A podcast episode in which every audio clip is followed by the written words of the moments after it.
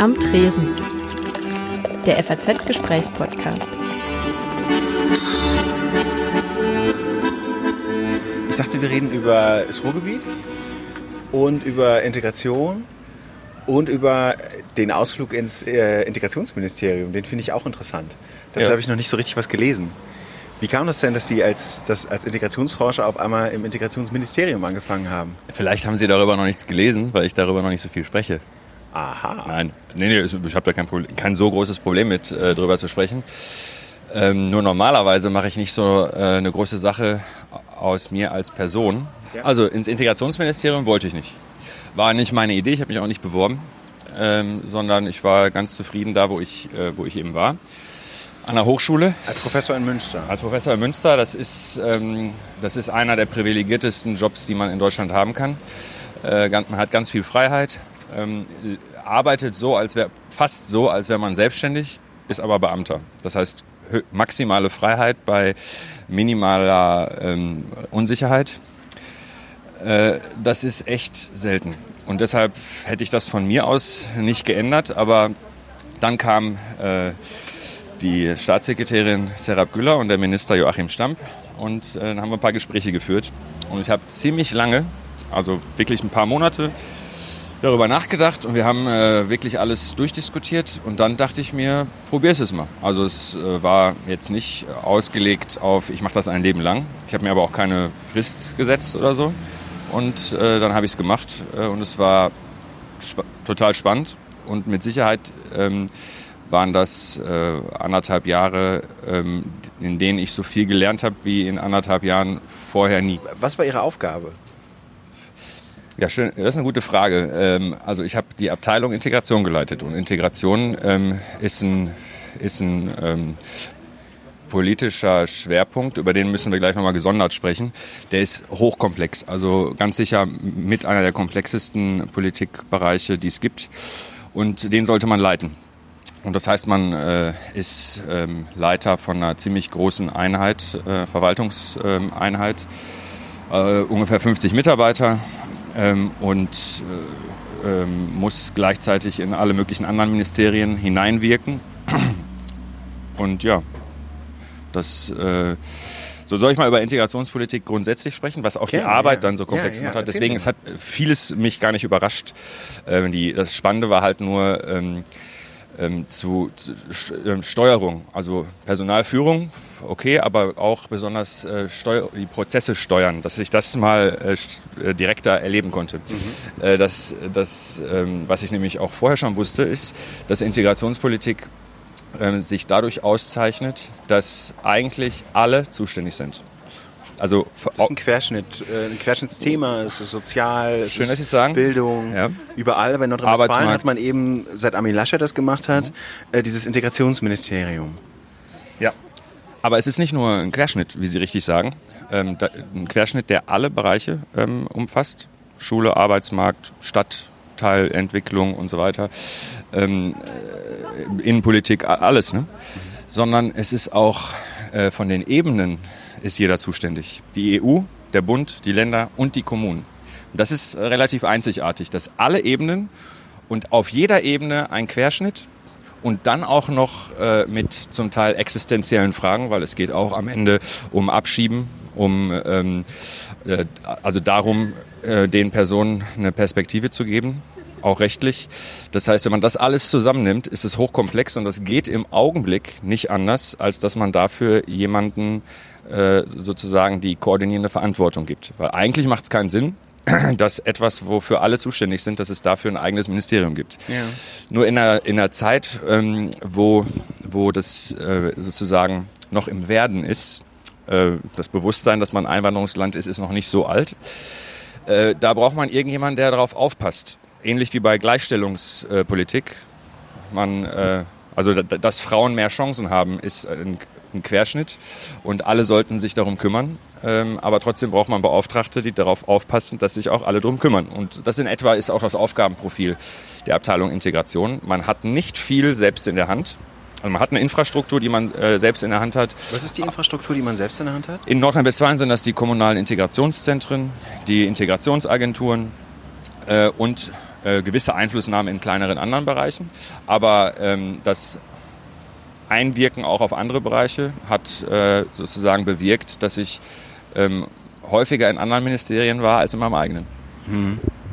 Und Gibt es so ein Projekt, das Sie, das Sie verfolgt haben in der Zeit? Also wenn Sie jetzt darauf zurückblicken, anderthalb Jahre, Sie haben gesagt, Sie haben viel gelernt. Ein Projekt, das Sie da voranbringen konnten? Da ist eine, ist eine ganze Reihe. Ähm, ähm, die meisten davon würden, werden erst äh, in den nächsten Jahren so die Wirkung entfalten. Das, was, was ich jetzt in den anderthalb Jahren überwiegend gemacht habe, sind so konzeptionelle Dinge. Also Dinge, die was mit äh, Budgetentwicklung zu tun ähm, haben. Also das Budget der Integrationsabteilung hat sich äh, verändert. Also nicht nur was die Menge angeht, es ist größer geworden, sondern auch was die Schwerpunkte angehen. Ähm, wir haben eine Integrationsstrategie äh, erarbeitet, die, glaube ich, gestern vorgestellt wurde. Ich bin nicht mehr mhm. dabei, aber die wurde vorgestellt, die äh, in den letzten anderthalb Jahren erarbeitet wurde. Ähm, was übrigens auch ähm, äh, eine, eine, interessante Aufgabe war, dass alle Ministerien außer dem Verkehrsministerium, äh, also Verkehr ist jetzt nicht unbedingt äh, notwendig für Integration, wobei Verkehr, na wer weiß, ähm, äh, jetzt erstmal noch nicht, äh, alle waren beteiligt und alle mussten einwilligen. Also auch solche Prozesse, wo ähm, elf Ministerien ähm, zusammenarbeiten, mehrere hundert Personen äh, einwilligen müssen. Ein Expertenbeirat, ein, äh, ein, unpolitischer Expertenbeirat war mit beteiligt. Ähm, und daraus ist trotzdem ein wirklich gehaltvolles Papier geworden. Ähm, was steht da drin? Also was, auch wenn Sie selber nicht mehr dabei sind, aber Sie haben es ja mit erarbeitet. Was, ja. was äh, geht daraus hervor? Ich würd, also äh, daraus gehen verschiedene Dinge hervor. Das ist ein paar Seiten ja. äh, lang. Ähm, aber das vielleicht Wichtigste ist, äh, dass daraus eben eine Erkenntnis gezogen wurde, äh, aus dem, was ich gerade gesagt habe, äh, dass, dass alle irgendwie beteiligt sind. Die Frage ist jetzt, wer löst den Knoten? Wenn alle beteiligt sind, ähm, und was ich gerade nicht gesagt habe, alle sind beteiligt und trotzdem bleiben Lücken. Trotzdem gibt es Personen, um die sich keiner kümmert. Trotzdem gibt es ähm, also obwohl äh, ähm, es Doppelstrukturen gibt, die jetzt auch nicht wünschenswert sind, aber mit Doppelstrukturen ja. richtet man noch nicht unbedingt Schaden an. Ähm, es gibt Doppelstrukturen, aber gleichzeitig gibt es auch äh, ähm, Zielgruppen, die weniger beachtet werden. Und äh, jetzt ist die Frage, wer, ähm, wer versucht, das alles in den Griff zu bekommen. Diesen Querschnitt und diesen, diese verschiedenen Ebenen. Und in dem Papier wird eine Entscheidung getroffen, nämlich vor Ort, die Kommunen. Und dass das Land NRW sich verpflichtet, äh, die Kommunen darin zu stärken ein, wie es da drin steht, so wurde es jetzt bezeichnet, kommunales Integrationsmanagement. Also das vor Ort all diese Töpfe, es gibt ja auch Gelder von der EU, vom Bund, ja. vom Land, ähm, dass all diese Gelder, all diese äh, Träger, die sich, die sich daran beteiligen, all das ähm, ähm, und eben die, die Personen, die die, äh, deren Lebenssituation sich ändern kann, deren Rechtsstatus sich ändern kann, deren Lebenslage sich ändern kann, äh, dass, äh, dass das irgendwer kontrollieren muss und das wird, äh, das soll Integrationsmanagement heißen und ähm, das hört sich jetzt so an, naja, machst du jetzt ein Integrationsmanagement in Kommunen. Das basiert auf der Erkenntnis, dass irgendwer das, äh, das, das machen muss und, ähm, und äh, auf einer anderen Erkenntnis, dass man von Düsseldorf aus ein so großes, in einem so großen Bundesland wie Nordrhein-Westfalen das nicht hinbekommt. Mhm. Was sind Maßnahmen, die man überhaupt also was sind die Möglichkeiten, die Integrationsmanagement hat? Also was sind so, was sind so, ähm, man spricht doch dann immer von so, ähm, jetzt fällt mir das Wort gerade nicht ein, äh, von so, von so, äh, was sind so typische Werkzeuge, die die Integrationsmanagement hat? Wie kann man Integration als Politik auch in der Stadt befördern? Also erstmal muss man sehen, dass, dass es total viel gibt. Also man muss nicht viel neu erfinden, man muss das nur besser verzahnen und man muss äh, ähm, darauf achten, dass bei Integration eine Sache ganz anders sein muss, als es sonst auch von der Verwaltungslogik her funktioniert. Menschen, die neu ins Land kommen, ähm, äh, sind hier nicht aufgewachsen, wissen also nicht, wie es funktioniert. Das heißt, diese typische Art und Weise, wie öffentliche Verwaltung funktioniert, wer was will, muss sich melden. Wenn wir was wollen, melden wir uns. Die funktioniert wunderbar, wenn jeder weiß, was Sache ist. Es muss eher in Richtung einer aufsuchenden Sozialarbeit gehen. Es muss nicht unbedingt aufsuchen gehen. Also ich, damit ist jetzt mhm. nicht gesagt, dass wir Streetworker brauchen, sondern damit ist gesagt, dass jemand für, für, für Personen verantwortlich sein muss. Also sowas wie ein Fallmanagement. Ja. Das macht man ja mittlerweile auch bei, äh, bei in, der, in der Jugendhilfe. Ähm, also äh, eigentlich muss man das äh, jetzt mal unabhängig von Flüchtlingen oder von Migranten auf alle Personengruppen beziehen, ähm, von denen man nicht erwarten kann, aufgrund ihrer Lebensumstände, aufgrund ihrer Biografie, dass sie sich selber um alles kümmern können, dass sie sozusagen selber äh, die, die Angebote, die der Staat bereithält, ähm, in Anspruch nehmen können. und also der Zugang dazu. Der, der, der Zugang ist niemandem, in der Regel niemandem versperrt. Man muss halt nur selber es wissen und es machen. Und ähm, es gibt viele Gründe, warum Menschen das nicht hinbekommen. Auch Menschen ohne Migrationshintergrund. Hm, und dann nochmal auf Ihre Rolle zurückkommt. Das klingt ja alles sehr vielversprechend, was Sie da gemacht haben. Aber nach anderthalb Jahren haben Sie trotzdem gesagt, ich will lieber zurück in die Wissenschaft. Ja. Warum? Das hat viel mit äh, der Position, Position zu tun, die ich jetzt habe an der Uni Osnabrück ähm, am IMIS, am Institut für Migrationsforschung und interkulturelle Studien. Also es war so die Entscheidung, ähm, ähm, eine Perspektive an, an dieser Uni, an diesem Institut.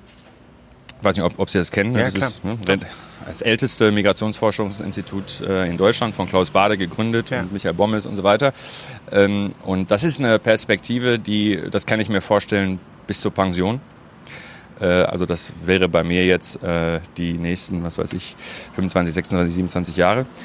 Ähm, Und das war eben die Entscheidung. Ähm, Hätte, hätte ich die Stelle auch in vier Jahren äh, noch haben können, hätte ich das im Integrationsministerium vier Jahre auf jeden Fall weitergemacht. Aber das ist noch was Besonderes. Also mir fällt keine andere Stelle in Deutschland ein, für die ich ähm, die Arbeit im Integrationsministerium aufgegeben hätte. Hat sich Ihr Blick darauf geändert, wie, also seit Sie selber in gewisser Weise in der Politik waren, hat sich der Blick darauf geändert, wie Politik agiert? Auch gerade was Integration betrifft? Also ich habe ähm, ich hab erkennen können, dass es tatsächlich äh, gewisse Logiken gibt, die ähm, die Veränderung ähm, nicht schwerer machen, sondern ähm, die, die, die, die, die, die die Entscheidung einfach komplexer machen. Also es geht gar nicht so sehr darum, wie eine bestimmte Verwaltung funktioniert, sondern die größte Schwierigkeit ist das Verhältnis zwischen Bund, Ländern und Kommunen. Also dieses Verhältnis äh, ist, ist tatsächlich ähm, eine, eine total große Herausforderung. Ganz besonders dann, wenn es um ein Thema geht, wo diese drei Ebenen nicht gleicher Meinung sind.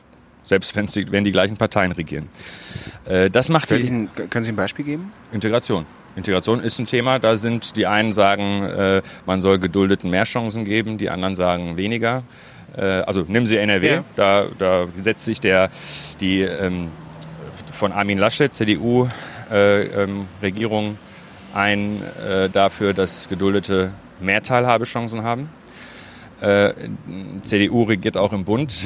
Da arbeitet man daran, dass Geduldete weniger Chancen haben. Und innerhalb Nordrhein-Westfalen gibt es ganz viele Landräte oder Bürgermeister, die CDU sind. Manche sehen das so wie der Bund, manche sehen das so wie das Land. Und jetzt ist man in Düsseldorf in der Sandwich-Position sozusagen und ähm, muss jetzt was machen. Und so, das macht die Sache unheimlich schwer. Verschiedene Positionen. Ähm, aber selbst wenn die Position gleich wäre, äh, ist immer noch die Frage, wer zahlt was, wer ist für was zuständig dann, wer ist verantwortlich für die Umsetzung. Das heißt, wir haben in vielfacher Hinsicht, ähm, ich will Sie jetzt nicht langweilen, also in vielfacher Hinsicht so Verflechtungen, ähm, die auf ähm, Bund, Länder äh, und kommunaler Ebene ähm, sich ausdrückt und im Bereich Integration ja dann zusätzlich noch ähm, ein total anspruchsvolles und gesellschaftlich total konfliktreiches Themenfeld. Und das alles zusammengenommen, äh, ähm, ich würde sagen, ähm, das äh, Integrationsministerium, so wie das jetzt aufgestellt wie, äh, ist in Nordrhein-Westfalen, ist das äh, ist das Ministerium, was, was so die größten Herausforderungen ähm, äh, in sich trägt. Und, ähm, und äh, das ist echt eine spannende Aufgabe. Aber es ist jetzt nichts für, für Leute, die, ähm, die Lust haben äh, zu gestalten auf die Schnelle ähm, und schnell frustriert sind. Ne? Also das ist wirklich ähm, dicke Bretter bohren und, ähm, und also alles in allem äh, äh, lohnt sich die Herausforderung, besonders weil man auch, auch sehen muss, ziemlich viel ist ja schon gemacht.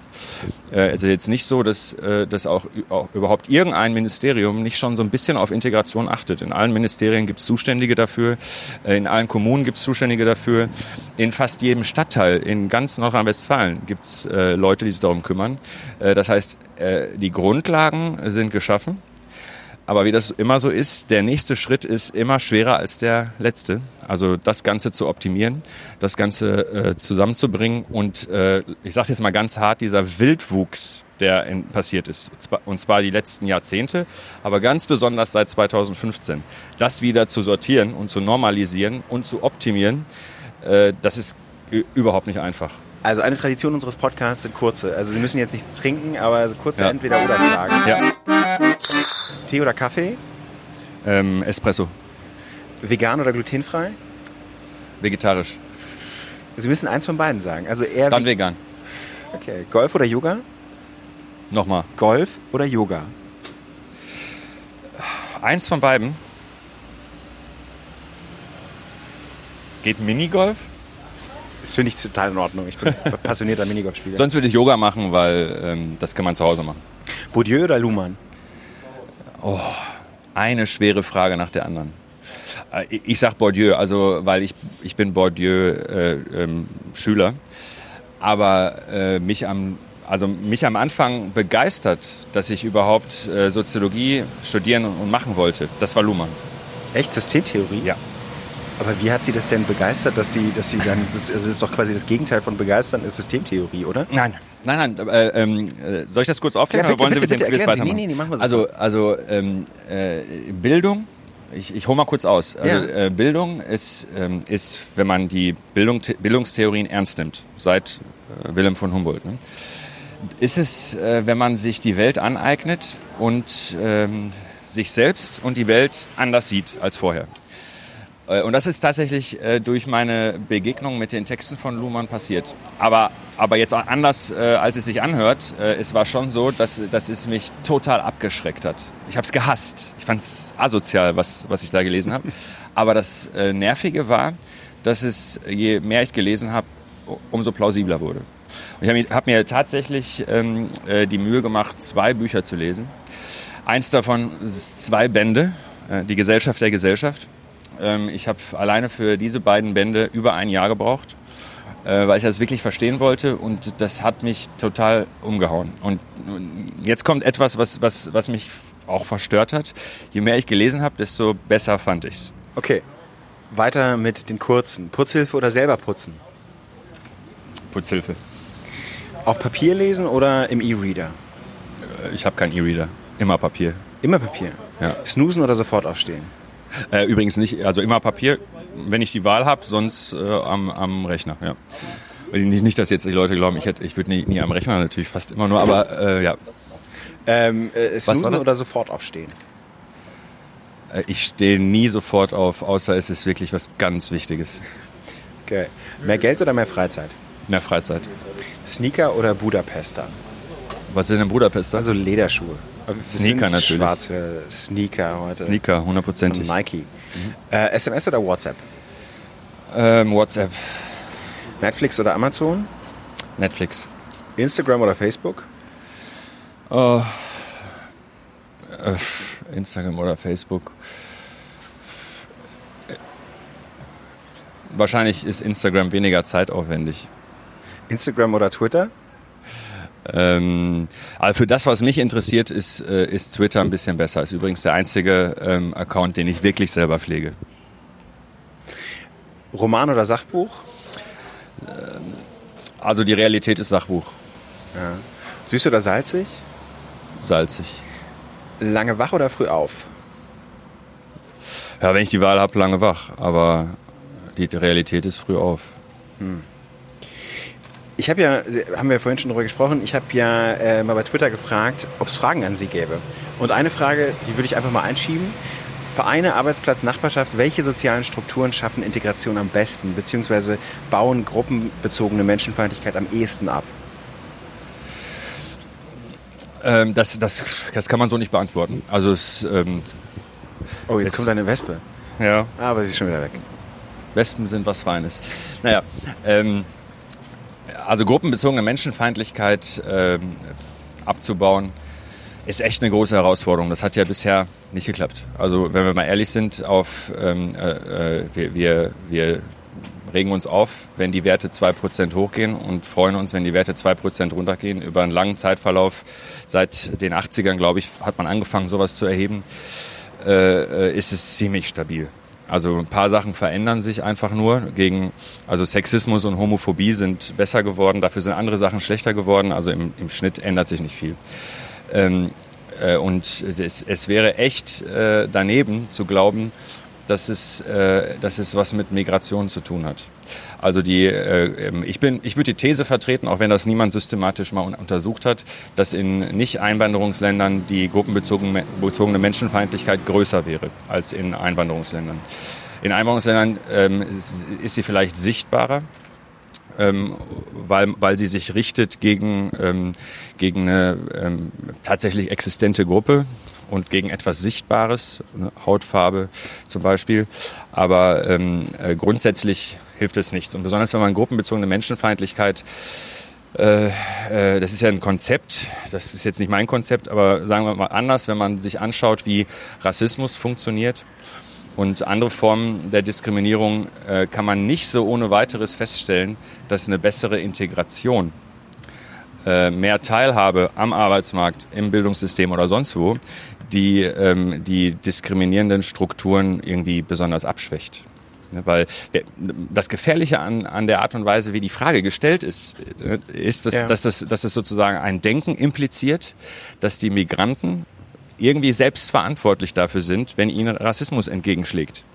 Und wenn ich sie glaube, sich nur richtig. ein bisschen eher andersrum gedacht, oder? Dass man denken würde, äh, wie kann man Vorurteile abbauen? Also einfach quasi nicht auf die Migranten bezogen, sondern eher auf die auf diejenigen, die diese Vorurteile haben, diese Menschenbezo äh, gruppenbezogene Menschenfeindlichkeit, wenn man das so habe ich es jetzt nicht verstanden, weil gefragt wurde Arbeit, äh, Arbeit äh, Bildung und so weiter, weil es wird ja bedeuten, da muss Integration, äh, wenn da die Integration eher stattfindet, äh, würde sich irgendwas verbessern. Die The Grundthese in meinem Buch äh, die im Übrigen ganz viel auch mit äh, ähm, abgeleitet ist aus dem Antisemitismus und aus den Erfahrungen in, in äh, anderen Ländern, äh, muss man eigentlich, also man muss nicht das Gegenteil annehmen, aber zumindest äh, muss man die Erkenntnis zulassen, dass mehr Teilhabe von Minderheiten ähm, die, die Vorurteile und, und die negativen Einstellungen rassistischen oder anderen äh, Einstellungen verschärfen kann. Yeah. Also entweder verschärfen kann oder es hat keinen Einfluss das aufeinander. Das ist die These Ihres Buches, das Integrationsparadox, wo es ganz verkürzt heißt, äh, erstmal nehmen Konflikte, bei, äh, wenn, wenn sich Integration einstellt, äh, nehmen erstmal die Konflikte zu. Ja. Das ist ein gutes Zeichen, dass es gerade Konflikte gibt. Mhm. Das ist ein gutes Zeichen. Jetzt bleiben wir mal ganz kurz bei Rassismus und so weiter, ne? bei Menschenverachtung. Ähm, die, die macht ja niemand, weil, weil er oder sie böse ist oder böse sein will. Ne? In der Regel ähm, macht man das ähm, im, im, Glauben, dass man auf der richtigen Seite steht. Das ist die allertypischste ähm, Form auch von Radikalisierung. Radikalisierte Leute glauben, sie sind gute Menschen, nicht böse Menschen. Jetzt muss man verstehen, äh, äh, vor welchem Hintergrund das so passiert. Und äh, das passiert so, dass Konflikte entstehen. Und äh, diese Konflikte, ähm, in, in Konflikten sucht man nach einer Antwort. Yeah. Ne, warum? Und dann ist es immer relativ naheliegend äh, zu sagen, ja guck, ne, die sind schuld. Ähm, das ist jetzt vereinfacht gesagt, aber wenn, wenn, äh, wenn man sich anschaut, äh, besser integriert als, als Juden 1933 konnte man gar nicht sein. Ne, die waren ja nicht einmal sichtbar. Ähm, die waren sehr gut integriert und was ist passiert? Äh, ihnen wurde von den Nationalsozialisten unterstellt, zu gut zu integriert gewesen zu sein äh, zu, zu gut, äh, also zu, zu viele gute Positionen zu haben. Zu viel, ähm, also bis hin irgendwann Weltjudentum, die sind global vernetzt, die haben alles unter Kontrolle, das alles wurde unterstellt. Und dann kam die Wendung, wir müssen zusammenhalten als homogene Gemeinschaft, um gegen diese elitäre Gruppe anzukommen. In den USA, nachdem Obama Präsident wurde, also wenn es so ist, dass Integration zu einer harmonischen Gesellschaft führt, müsste ja von da an alles gut gewesen sein. Nun ist es so, dass die amerikanischen Soziologen sagen, dass Trump überhaupt nur denkbar ist, weil vorher Obama da war. Und zwar nicht, weil Obama was falsch gemacht hat, sondern weil dadurch, dass Obama da war. Eine Art Rollback, ja. Ja, eine Art Rollback, aber warum? Weil jetzt äh, das Gefühl entstehen kann von den, ähm, ich, ich spitze es jetzt mal zu, es ist nicht so einfach, aber ich spitze es jetzt mal zu, Weiße können jetzt in den USA das Gefühl haben, dass der Laden übernommen wird. Was bei uns Islamisierung ist, kann bei denen sozusagen beschrieben werden als jetzt übernehmen die Schwarzen. Und dann gibt es ganz krasse Leute, die, ähm, das war die Tea Party, die unmittelbar nachdem Obama Präsident wurde, ja geworben hat mit Change, das war der Spruch von Obama, ja. Change of Color. Und hat propagiert, jetzt ändert sich die Farbe unseres Landes und wir haben die Schwarzen ganz schön lange schlecht behandelt. Wie werden die uns jetzt behandeln? Und das ist sozusagen etwas, was man immer in Rechnung stellen muss, dass das alles nicht so funktioniert, wie man es sich gerne am, mit dem Bleistift und wie Lummern ne, am, Papier, äh, am, am, Schreibtisch sich gerne da zusammenwurstelt. Damit kann man nachträglich immer ganz gut äh, Dinge erklären. Aber ich glaube, die sozialen Prozesse, solange wir eine Gesellschaft sind, die hierarchisch oder Gesellschaften sind, die hierarchisch ja. sind und wo es um Macht, um Dominanz, um all diese Dinge geht, äh, ist es eben nicht so, dass nur weil, die, weil, weil irgendeine Minderheit äh, oder eine kleine Gruppe, die, die mehr Macht bekommt, und jetzt auf Augenhöhe ist, dass dann alle sagen, ach, herzlich willkommen, wir umarmen euch, danke, dass ihr endlich da seid, sondern dann werden das Konkurrenten. Und einmal Konkurrenten um Kapital, wie, äh, wie Sie es gerade selber gesagt haben, äh, nach Bourdieu, ne? um, um, Geld, um Bildung und so weiter. Ähm, aber auch, ähm, aber auch äh, Bourdieu wird es wahrscheinlich eher symbolisches Kapital nennen, auch darum, wer jetzt hier eigentlich bestimmt, was das gute Leben ist. Wer bestimmt jetzt, was die in Anführungsstrichen Leitkultur ist?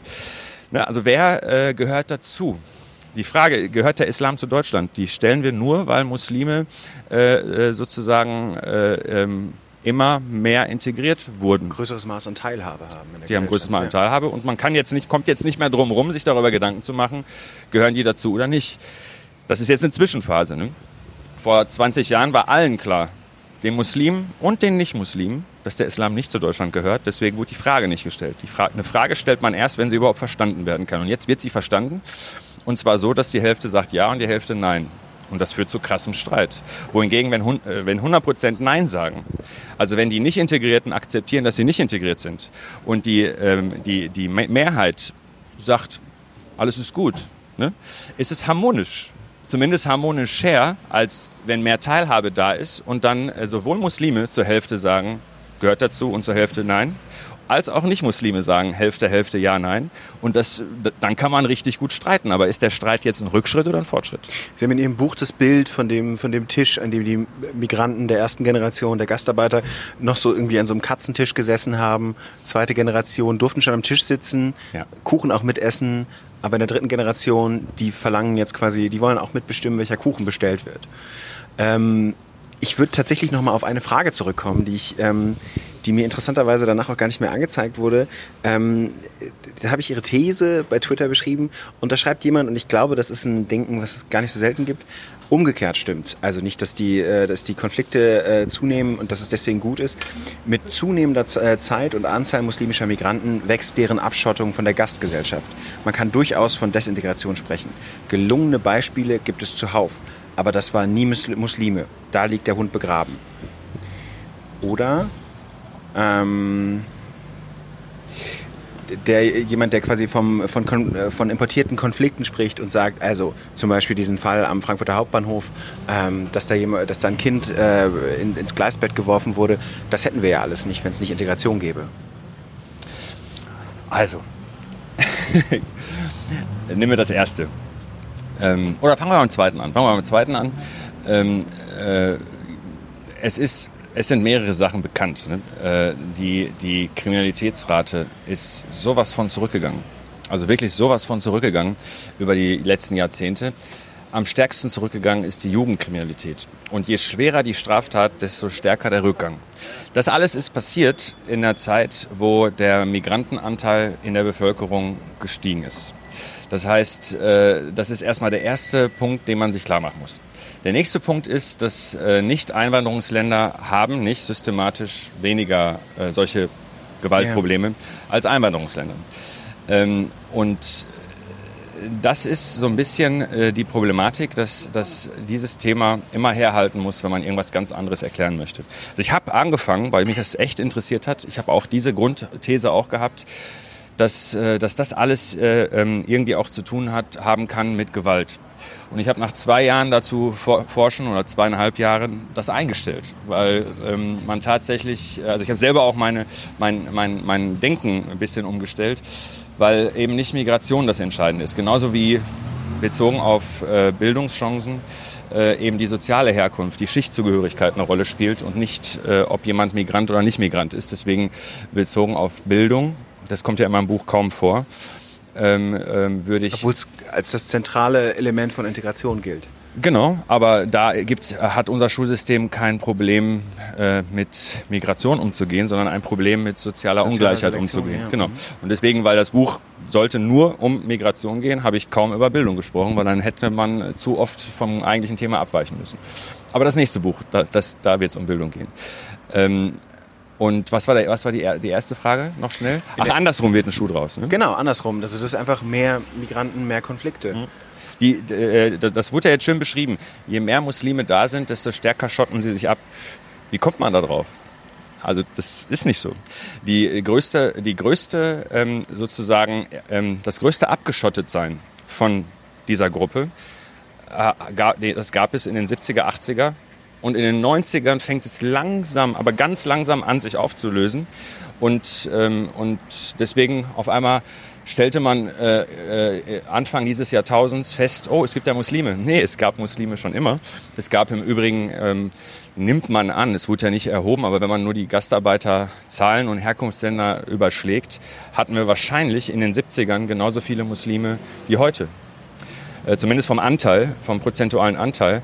Nur es hat keinen interessiert. Es hat keinen interessiert, wie die leben. Es hat keinen interessiert, äh, was die machen äh, und so weiter und so fort. Also ähm, ich kann eine Anekdote aus meiner, meiner Kindheit erzählen. Ich war auf, in, einer, in einer Schule, weil meine Eltern wollten, dass ich Arabisch lerne. Und ähm, wie das so ist, wenn der Staat dafür keine Angebote schafft, ähm, machen das die Leute selbst. Und dann war ich auf einer Schule ähm, von ähm, von einer Organisation, die es auch heute noch gibt. Und die haben das angeboten, sogar praktisch für umsonst, aber natürlich äh, Arabischunterricht und Islamunterricht. Und ähm, äh, ähm, ich überspringe jetzt mal ein paar Etappen. Irgendwann bin ich da rausgeflogen, weil ich so nervige Fragen gestellt habe. Aber wenn, man, wenn, wenn es diesen Unterricht heute geben würde, äh, hier wäre Land unter. Yeah. Und das war eine Selbstverständlichkeit äh, Anfang der 90er Jahre, da war das. Äh, Ende der 80er, Anfang der 90er. Und es hat einfach niemanden interessiert. Auch, ich habe das im Übrigen vielen erzählt, was dort für schlimme Sachen äh, unterrichtet werden. Es hat niemanden interessiert. Das Jugendamt, es hat nicht interessiert. Meine Lehrer hat keinen interessiert. Ich meine das ernst. Es hat mhm. gar keinen interessiert. Und heute interessiert es alle. Und weil sie es jetzt interessiert, gucken sie auf eine ich mache es jetzt mal metaphorisch, auf eine Wunde. Und weil sie, sich, weil, die, weil sie die Wunde vorher nicht gesehen haben, haben sie das Gefühl, diese Wunde ist größer und blutiger und sonst was. In Wahrheit heilt sie gerade. Und das meine ich wirklich ernst. Sie heilt gerade. Sie war früher viel schlimmer. Äh, aber früher hat man nicht drauf geguckt. Und wenn man auf einmal irgendwas feststellt, Mhm. Sie wissen, was ich meine. Ja, worauf ich so ein bisschen, warum ich die Fragen mir überhaupt nochmal angeschaut habe, worauf ich so ein bisschen hinaus wollte, ist, ähm, dass, dass Ihr Buch ja da ansetzt, dass Integration eigentlich gut klappt. Ich aber daran denken musste, dass diese, diese Leute, die zum Beispiel auch solche Fragen stellen, die aus Einzelereignissen ableiten, dass es der Gesellschaft so schlecht geht, die offenbar davon überzeugt sind, äh, dass es so problematisch ist. Ähm, als Beispiel, ich habe im vergangenen Jahr mit dem Integrationsforscher Maurice Krühl gesprochen aus Holland, ähm, der mir dann nochmal geschildert hatte, in Amsterdam, in Rotterdam ist es längst so, dass diese sogenannte Mehrheitsgesellschaft gar nicht mehr in der Form existiert. Es ist einfach so, dass ähm, äh, den typischen Niederländer, wie man ihn vielleicht früher kannte, den gibt es einfach gar nicht mehr. Das ist nicht nur in Rotterdam so, gibt es in Deutschland auch. Genau, das gibt es in Deutschland auch. Ähm, die Frage ist nur, was sein Punkt war, das, die größte Integrationsherausforderung sind diejenigen, die noch in dem, in dem alten System leben, die noch an diese alte Gesellschaft äh, glauben. Was meinen Sie, wie kann man die, gerade jetzt auch vor dem Hintergrund der Ergebnisse der AfD, Zustimmung zu, zu rechtsextremen Positionen, ähm, wie kann man, wie kann man dem, dem beikommen? Wie kann man die integrieren? Erstmal muss man, äh, muss man verstehen, warum es richtig viele gute Gründe gibt, ähm, warum, warum, Menschen, warum Menschen nicht mehr klarkommen und die Schnauze voll haben. Denn wenn man sich nur anschaut, was in meinem Leben, und Sie sehen mich jetzt, so alt bin ich nicht, ne, was in meinem Leben passiert ist, äh, das, ist das ist super krass. Also ähm, äh, wenn ich mir nur anschaue und äh, ich sage das jetzt auch ein bisschen vor dem Hintergrund, dass man so, dass man äh, reflektieren muss, ob früher echt irgendwas besser war. Früher habe ich Homophobie von meinem Lehrer einem Gymnasium gelernt. Äh, früher habe ich die sexistischsten Sprüche ähm, äh, von Leuten, äh, die Akademiker waren, gehört äh, ähm, äh, und vieles mehr. Ne? Also es war, gab überhaupt keine Frauen, die irgendwas zu melden hatten, außer äh, äh, Lehrerinnen. Sonst hat man nie Frauen gesehen, die irgendwie. Ne? Meine Tochter heute glaubt, Bundeskanzler kann man nur werden, wenn man eine Frau ist, also Bundeskanzlerin, weil die bisher noch nichts anderes erlebt hat. Ähm, also bezogen auf das Verhältnis von Mann und Frau hat sich so krass viel verändert, so unfassbar viel verändert. Das ist, das hat auch übrigens Folgen, äh, ähm, die noch sehr lange nachwirken werden. Brauchen wir jetzt nicht drüber sprechen, aber es ist ziemlich spannend. Ähm, Menschen mit Behinderung, was wir da für eine andere Perspektive haben. Wer sich mal damit beschäftigt und ähm, ich habe äh, dadurch, dass ähm, Menschen in meinem Alter mit Behinderung äh, in meiner Nachbarschaft aufgewachsen sind, kann ich das äh, so wirklich am lebendigen Beispiel, aber nachher auch in der wissenschaftlichen Literatur ganz gut äh, vergleichen, wie wir äh, Behinderung gesehen haben und Menschen mit Behinderung behandelt haben, äh, heute und früher, also als wäre es ein anderes Land. Ähm, Homosexualität brauche ich auch nicht drüber sprechen äh, ähm, LSBTI, dass wir überhaupt was anderes außer Homosexualität sehen, ist ein paar Jahre alt. Also hier ändert sich so viel in so schneller Zeit, äh, in so kurzer Zeit, ähm, wie im Übrigen, glaube ich, in keinem Land. Wir wissen ja alle, Holland, Niederlande, wovon ja. Sie gerade gesprochen haben, galt immer als liberaler als wir. Die haben früher angefangen, aber wir haben die in kurzer Zeit überholt. Also ich würde sagen, Deutschland ist eindeutig liberaler als die Niederlande. Jetzt kommen Sie mir nicht mit Drogengesetzen, da sind sie noch ein paar Schritte liberaler, aber wirklich Nichtigkeiten. Und ansonsten würde ich sagen, ist Deutschland weit, weit äh, vor. Und äh, Schweden war eigentlich unendlich weit weg, was so Liberalität im Alltag und, äh, und, und Perspektiven für, für Differenz und Diversität anging. Noch vor 20 Jahren. Mit Schweden sind wir gleich auf. Also Schweden haben wir eingeholt, Niederlande haben wir überholt. Und das in so kurzer Zeit, wie ich würde es jetzt sagen, ohne das weltweit untersucht zu haben, kein anderes Land in dieser Geschwindigkeit. Und dabei haben wir uns auch noch vereinigt mit einem anderen Teil, mit einer ganz anderen Geschichte, ganz anderen gebrochenen Biografien. Äh, dass das zu, zu einer Unzufriedenheit führt, ist normal. Das ist selbstverständlich. Und jetzt kommt aber der entscheidende Punkt, was ich in Deutschland spannend finde und worüber man echt äh, ähm, mal eine eigene Sendung bräuchte, ist die Frage, warum hier bezogen auf gruppenbezogene Menschenfeindlichkeit und bezogen auf ähm, populistische Parteien es viel weniger schlimm ist als in anderen Ländern. Weil wenn Sie sich die Europawahl angucken und Sie haben die Haltung, rechte Parteien und populistische Parteien, das ist schlecht. Dann gibt es vielleicht noch ein Land, was äh, bei der Wahl besser abgestimmt hat als Deutschland. Wenn Sie einfach nur die Prozentzahlen anschauen. Äh, die Sie USA meinen, wird von einem regiert. zu rechtspopulistischen Parteien genau. betrifft. Ja. Mhm. Bei den Wahlen, das Abschneiden der Parteien. Äh, bei der gleichen Wahl, alle haben gleichzeitig gewählt, gucken sich das an und dann kommt man zu dem Ergebnis, naja, also wir können es uns schöner für uns wünschen. Aber gucken wir, vergleichen wir es mit anderen, sind wir auf echt niedrigem Niveau. Kann man nicht anders sagen. Und ich meine nicht nur osteuropäische Länder, auch südeuropäische, auch nordeuropäische, auch westeuropäische. Ähm, äh, und das bei der Geschichte, die ich gerade erzählt habe. Und ich glaube, da kommt man nur hin, das zu begreifen, wenn man, äh, wenn man sich mit Deutschland so richtig intensiv beschäftigt. Weil Deutschland ist ein Land, das eigentlich, äh, wie soll ich sagen, äh, ähm, na, äh, eine Bevölkerung, die Stabilität mag und eine Gesellschaft, die Stabilität eigentlich nie hatte also vom Vielvölkerstaat äh, über jede Form von Diktatur, die denkbar ist, nationalsozialistisch, kommunistisch, wenn wir die äh, ja, DDR wir dazu nehmen. Wir waren Kaiser, König, Kaiserreich, Königreiche, äh, sind jetzt eine Demokratie und eins der liberalsten Länder der Welt. Äh, wir haben so ziemlich alles durchgemacht, was man durchmachen kann. Wir haben Einwanderung. Wir sind, was die Integration angeht, nicht das beste Land der Welt, aber gehören zu den besseren Ländern der Welt. Ähm, eigentlich ist, ähm, äh, es war geteilt und hat sich wieder vereint. Es wurde zigmal wieder aufgebaut, musste wieder aufgebaut werden. Das ist, äh, das ist eigentlich das, was Deutschland ausmacht. Nicht eine Leitkultur, die irgendwie spießig daherkommt und irgendwelche komische Folklore äh, groß macht, sondern die große Geschichte, die von allem Möglichen geprägt ist, auch von bisschen Kol äh, Kolonialismus, bisschen in Anführungsstrichen, ähm, also weniger als andere Länder, aber nicht weniger bedeutsam, ähm, aber auch das Land der Dichter und Denker. Es ist so viel und das alles äh, äh macht es aus und ich glaube, ohne das alles mit zu berücksichtigen, äh, versteht man nicht, warum, warum wir so eine Situation haben, wie wir sie haben. Wir haben nämlich eine echt ganz gute Situation, selbst dann, wenn wir uns die Probleme anschauen, die jetzt die Fragen von Ihnen äh, angesprochen haben. Aber was machen wir mit den, mit den Leuten, die so gemeinhin als abgehängt bezeichnet werden, die in diesem Integrationsstress stehen, die irgendwie noch nicht so richtig so weit sind, wie Sie sagen, wie diese offene Gesellschaft? Das ist echt äh, eine ganz gute Frage.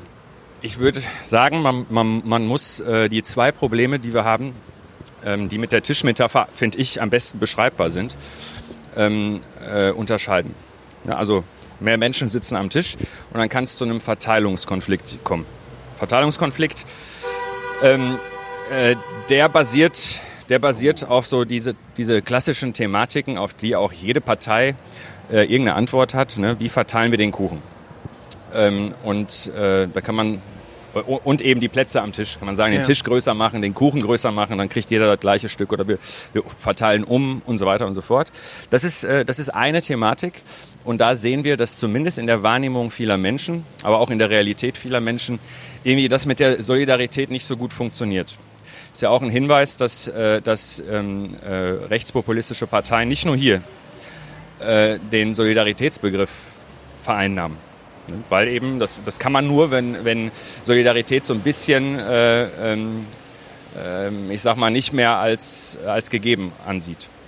Und das, darüber könnten wir äh, gleich sprechen, müssen Sie überlegen.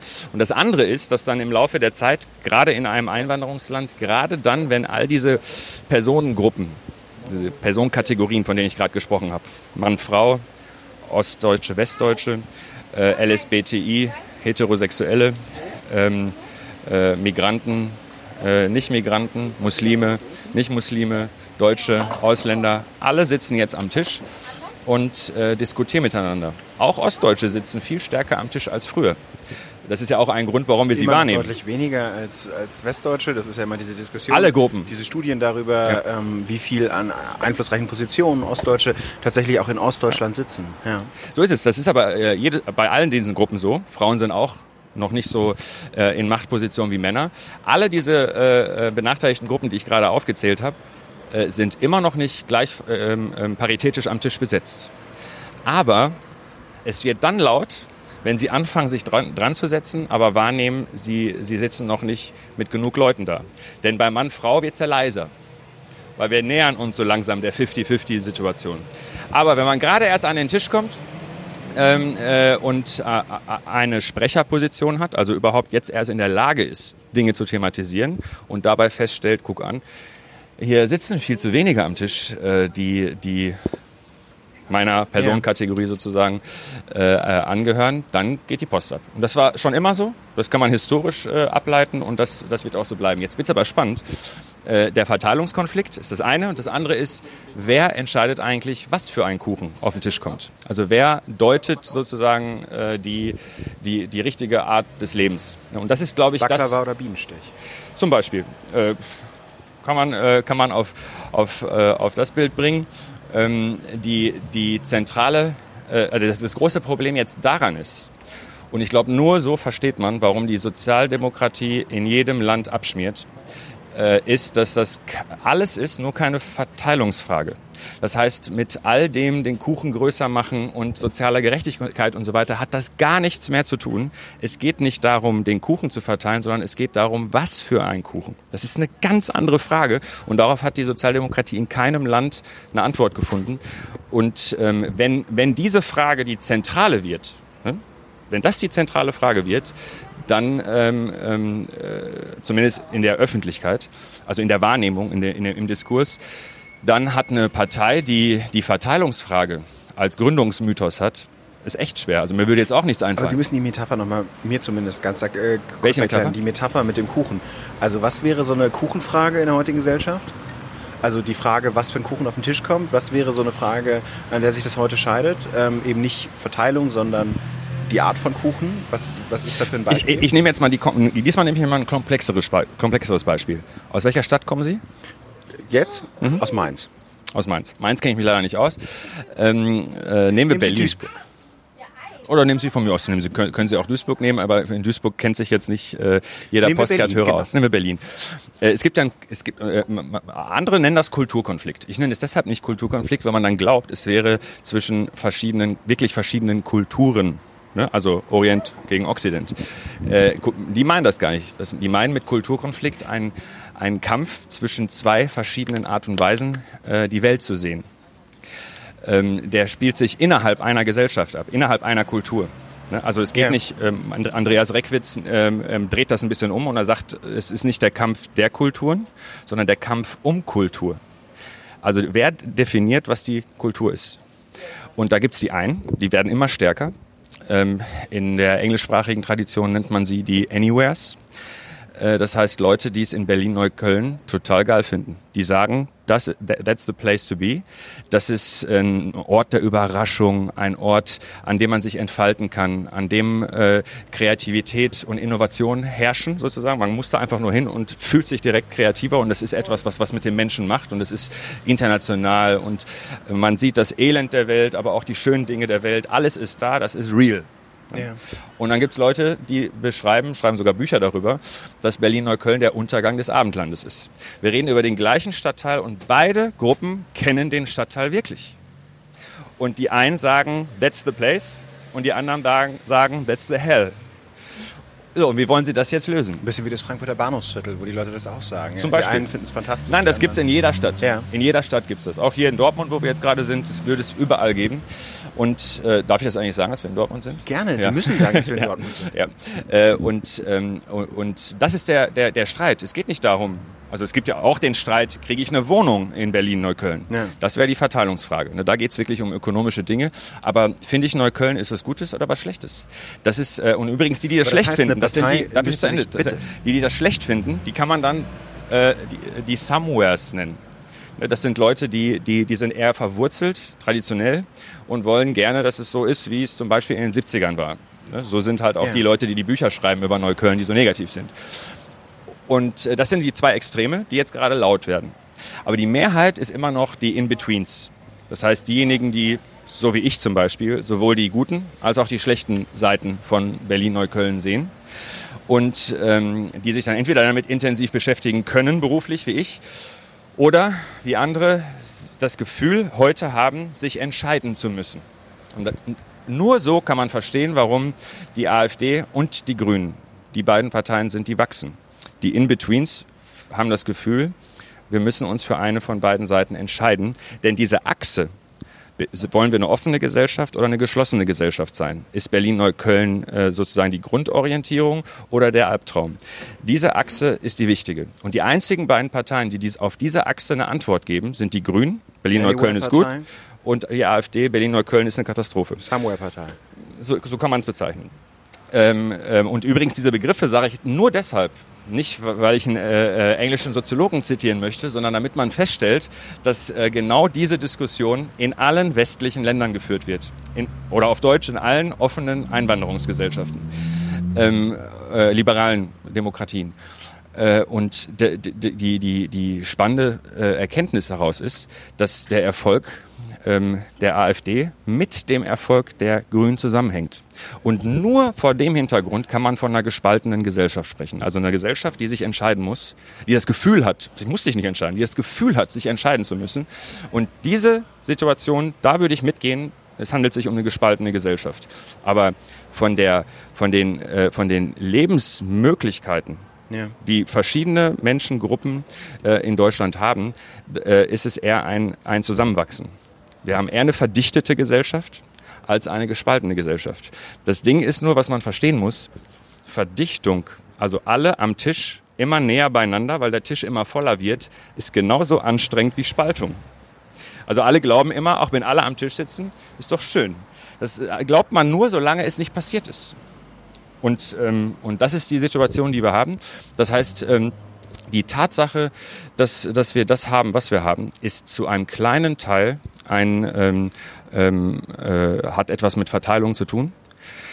ähm, kann also nicht mit den üblichen Strategien der meisten Parteien gelöst werden. Äh, ähm, den, den Streit, den wir haben, was manche äh, Kulturkampf oder Kampf um die Kultur äh, oder der Kampf darum, was die richtige, die gute Kultur ist, ähm, äh, beschreiben. Äh, das ist etwas, worauf im Augenblick nur zwei Parteien eine Antwort haben. Was ich spannend finde, ist, dass alle anderen Parteien, alle, die Linke, die, der FDP, die CDU, die CSU, äh, die SPD, ja. habe ich jetzt irgendeine wichtige vergessen? Ich glaube nicht. Ähm, all diese sind sich nicht einig inner, innerhalb ihrer Partei sind unentschlossen. Wollen wir mehr Offenheit oder doch lieber Schließung? All diese Parteien. Daran sieht man auch, dass die Politiker kein bisschen schuld sind, ähm, äh, sondern die Parteien sind Abbilder äh, der Geschichte der Partei, der, der, des Gründungsmythos und auch ein bisschen tatsächlich mehr Abbilder der Gesellschaft, als man glaubt. Denn genauso wie in der Gesellschaft wir so eine Pattsituation haben, haben wir es auch in der Parteienlandschaft. Und das ist, äh, finde ich, eine, eine spannende Sache. Und wenn Sie jetzt einfach fragen, was sollen wir tun, kann ich Ihnen das nur, äh, kann ich Ihnen nur sagen, wenn Sie mir zugehört haben, stellen Sie fest, das ist ein hochkomplexes Problem. Ähm, alle klugen Leute, die sich damit beschäftigt haben, nicht nur ich, sagen, dass wir entweder nennen die das Zeitenwende oder ähm, eine, ein, ein Strukturproblem unserer Zeit. Das heißt, es ist etwas, was wir nicht in zehn Jahren gelöst haben werden, ähm, ähm, wenn das denn stimmt. Sie haben Integration als Dauerzustand äh, bezeichnet. Ja. Genau, reden Sie gerne weiter. Ich wollte es quasi nur mit dem Begriff nochmal. Ähm, ja, als, als Dauerzustand. Aber das ist noch nicht so spektakulär, sondern als, ähm, als, als Situation, weil Integration ist immer Dauerzustand. War es auch immer. Wir hatten aber nie eine Gesellschaft, die wirklich ähm, allen ermöglicht hat, teilzuhaben. Das hatten wir einfach noch nie. Das hatten wir weltweit noch nie, so wie jetzt. Ich habe in den USA mal einen Vortrag gehalten, das ist vielleicht eine nette Anekdote, wo ich gesagt habe, offene Gesellschaften gibt es maximal seit 30 Jahren auf der ganzen Welt. Und dann haben die amerikanischen Wissenschaftler sogar gesagt, also langsam, ne, wir doch, ne, ist ein freies Land für alle. Ach so, für Schwarze, ja, für Frauen, für Homosexuelle, schon immer ein freies Land gewesen. Gucken wir mal auf die Uhr und stellen fest, äh, die sind es vielleicht ein paar Jahre länger als wir. Das stimmt schon, aber nicht viele Jahrzehnte. Also alle diese Länder haben erst in den letzten wenigen Jahrzehnten das umgesetzt, was Dichter und Denker weltweit schon vielleicht ein, zwei, dreihundert Jahre vorher gedacht haben. Aber ich würde sagen, die Realität heute ist viel liberaler, als die Denker des Liberalismus geglaubt haben, dass Gesellschaften wirklich sein können. Und dass wir jetzt in einer Situation sind, wo die alten Muster, die alten kulturellen Muster, Symbole, Art und Weisen, wie Menschen miteinander umgehen, woran sie sich gewöhnt haben und, und, und, dass, dass das in ein paar Jahrzehnten, äh, dass, dass das so historisch gewachsen ja. äh, äh, sich mal eben daran gewöhnen kann, dass in ein paar Jahrzehnten sich fast alles geändert hat. Das ist, wenn das so wäre, dann bräuchten wir die Soziologie nicht. Dann hätte weder Luhmann noch Bourdieu recht. Die Tatsache, äh, dass, dass nun mal Gesellschaften ähm, ähm, eine, eine Geschichte haben, ein Strukturierungsprinzip, äh, äh, dass, dass Menschen einen Habitus haben und ähm, dass, dass wir uns alle nicht wohlfühlen, wenn wir nicht bestimmte Routinen ausleben können. Äh, ähm, aber gleichzeitig uns auch nicht wohlfühlen, wenn alles äh, Routine ist. Und äh, wenn wir äh, Menschen Freiheiten geben, dass das dann im Kollektiv äh, zu Problemen führt und so weiter. Wenn das alles nicht wäre, dann könnte man mal eben alles schnell ändern äh, und es würde nicht zu massiven Reibungen führen. Aber ich finde, dafür, für das, was sich geändert hat, und zwar, ähm, wenn ich das werten darf, überwiegend zum Positiven, ähm, haben wir ganz schön wenig Gegenbewegung, ähm, Protest und, und, und. Wie ist das denn? Ähm, entscheidend ist ja auch immer so ein bisschen, dass die Leute, dass sie, dass es so eine Art äh, Zukunftsvision gibt. Ich glaube, Sie haben das an einer Stelle mal, äh, haben Sie irgendwie Zygmunt Baumann mal irgendwie zitiert. Mhm. Ähm, dass äh, die Leute, die äh, sich lieber an die Vergangenheit erinnern, weil sie irgendwie keine positive Vorstellung davon haben, was in der Zukunft Positives auf sie zukommen könnte. Wie kann man denn eine positive Vision entwickeln?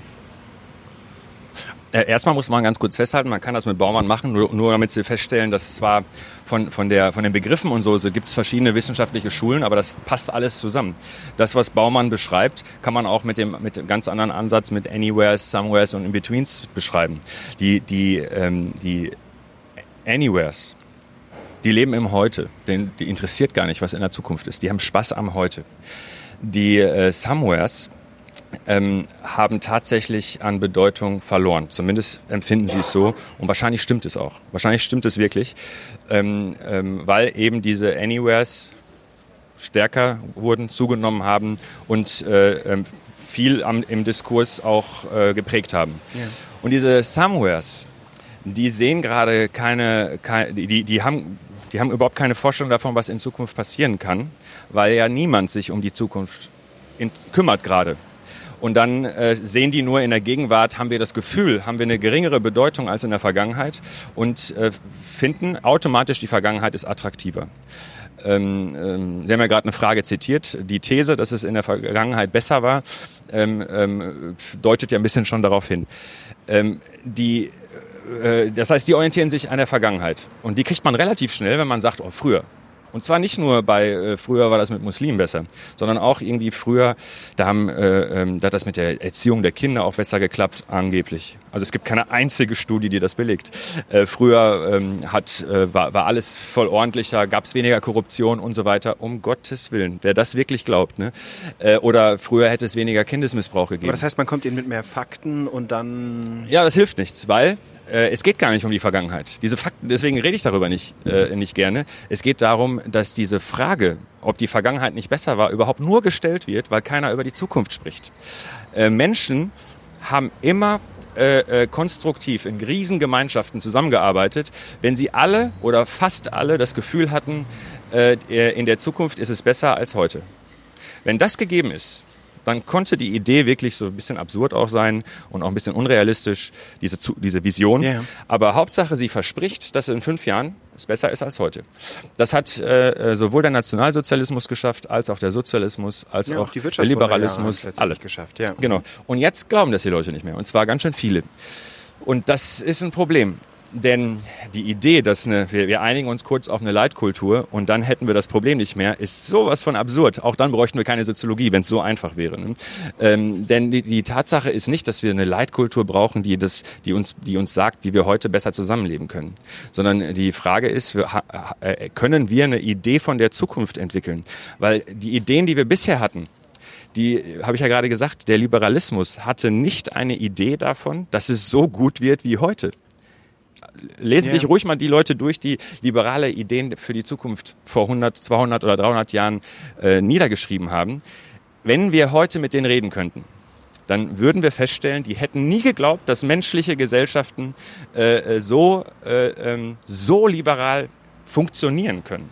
Ne? Das heißt, wir sind, wir sind weit über die Idee hinaus und deswegen können wir mit dem Liberalismus selber, mit offener Gesellschaft, liberaler Gesellschaft, keine Zukunftsidee mehr haben, denn die ist schon weitgehend erreicht. Wir können jetzt noch hier und da ein bisschen noch liberaler und noch offener werden, aber ähm, äh, jetzt müssen wir eigentlich die offene Gesellschaft, die super produktiv und ähm, ähm, wie keine andere Fairness ermöglicht, sie ist nicht automatisch fair, aber Fairness ermöglicht, wie keine andere, ähm, äh, mit der müssen wir jetzt irgendwie eine neue entwickeln. Das ist die Frage. Und deswegen habe ich auch immer, sowohl im Buch als auch immer, wenn ich irgendwie rede, und heute komme ich jetzt schon wieder darauf, äh, gesagt, wir brauchen keine Leitkultur, sondern wir brauchen eine Streitkultur. Und warum eine Streitkultur? Ich habe gerade beschrieben, worin wir gespalten sind, nämlich in den Einstellungen zu Dingen, die wir heute sehen. Äh, und ohne uns richtig gepflegt zu streiten zu diskutieren und so weiter, kommen wir nicht weiter. Wir müssen sogar noch schlimmer, also ein Teil der Streitkultur ist erstmal die Erkenntnis, dass das Einzige, was uns in der Gegenwart zusammenhält, der Streit ist. Das heißt, wenn wir den Streit jetzt einfach nur ignorieren, ignorieren wir das Einzige, was uns alle gerade verbindet, die Streitthemen. Ja. Und deswegen muss man erstmal das zur Kenntnis nehmen. Das ist im Augenblick das Einzige, was uns alle verbindet, die Streitthemen. Und dann muss man das erstmal feststellen, dass der Streit vielleicht was Gutes ist, er ist überhaupt nur da, weil wir eine offene Gesellschaft haben, das wollten wir doch immer. Und äh, äh, im Augenblick, das, ist kein, das wird kein ewiger Zustand sein, sind die Streitthemen das, was, was, was, was den Tisch zusammenhält, ihm eine Identität gibt über den Streit. Also müssen wir den Streit annehmen, konstruktiv miteinander streiten, überlegen, wie wir miteinander streiten. Das ist nämlich ganz schön schwer heute. Es gibt keine Tabus mehr wie vor 30 Jahren. Es gibt äh, äh, keine Barrieren mehr. Alle können sich beteiligen keine Tabus, habe ich gerade gesagt. Alle können praktisch sagen, was sie wollen.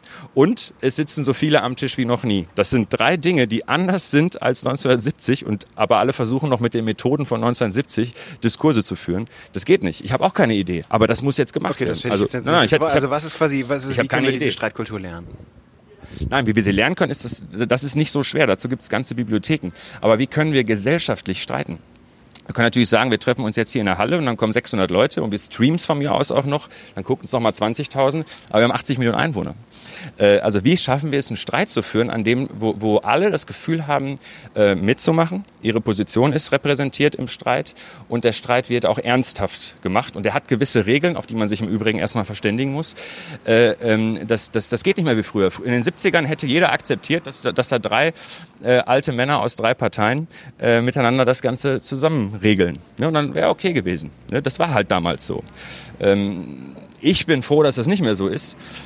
Ähm, und heute können viel mehr daran teilhaben. Deswegen wird der, wird der Streit ähm, ganz anders, äh, ganz andere Ausmaße haben. Viel mehr Positionen kommen jetzt in den, in den Streit rein. Viel mehr Menschen, die äh, vorher eben nicht auftauchten. Viel mehr Menschen, die nicht akzeptieren, dass andere für sie reden. Und, und, und. Und dafür braucht man Lösungen.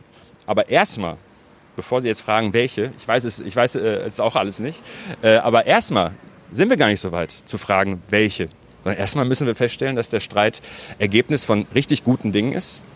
Äh, und dann müssen wir feststellen, dass der Streit das Einzige ist, was uns gerade zusammenhält. Wenn wir so weit wären, dann fange ich an, über Ihre Fragen nachzudenken.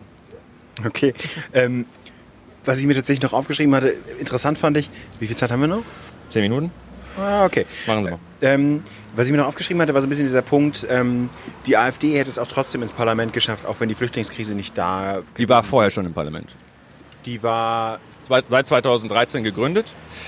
Ähm, die war nicht, aber die war nicht im Bundestag. Nee, Entschuldigung, also das ist ja der Punkt. 2011 gegründet. 2011 gegründet. oder? 2000, auf jeden Fall hat sie ihren, hat sie mit der, äh, hat sie mit der Europawahl 2014 hat sie den Sprung ins Europaparlament geschafft und ist 2017 in den Bundestag gekommen. Die Frage ist, ähm, ich fand den Punkt einfach interessant. Das hat sich ja irgendwie so durchgesetzt in der Debatte, dass man sagen kann, die AfD war abgeschwächt und dann hat sie es 2017 eben, beziehungsweise hat sie seit 2015 diesen Aufschwung erlebt durch die Flüchtlingskrise. Ist so der, der Common Sense. Dem widersprechen Sie. Sie sagen, Nein, nein, einen Aufschwung haben, die, gab es eindeutig dadurch. Das, äh, das, ist, das ist ganz klar. Aber ähm, die Gründung hatte mehr mit der EU zu tun. Äh, ne? Okay, also es ging, ging Ihnen eigentlich um die Gründung und es ging nicht darum, weil das war ein Punkt, glaube ich, in dem Interview mit der Taz, den fand ich irgendwie ganz interessant, ähm, quasi nicht, also ich, es klang so ein bisschen so, als wenn die AfD ins Parlament gekommen wäre, auch in den Bundestag, auch wenn es die Flüchtlingskrise nicht ge äh, gegeben Ja, hätte. nein, äh, ähm, ich glaube schon, die wäre in den Bundestag gekommen, auch wenn es die Flüchtlinge nicht gegeben hätte. Nicht so schnell vielleicht und nicht mit so viel äh, Prozent. Aber ähm, mir, mir würde nicht einfallen, warum der globale Trend besonders in westlichen Ländern an Deutschland vorbeigehen soll. In allen Ländern sind Populisten äh, in den Parlamenten und wachsen. In vielen Ländern regieren sie. Wir, wir könnten jetzt ja 20 Länder aufzählen, wo das entweder eindeutig oder ja, äh, Als einziges Sache europäisches der- Beispiel könnte man Portugal anführen, das Exakt. keine rechtspopulistische Genau. Partei Deswegen das Spannendste wäre, sich über Portugal äh, mit, mit Portugal zu befassen.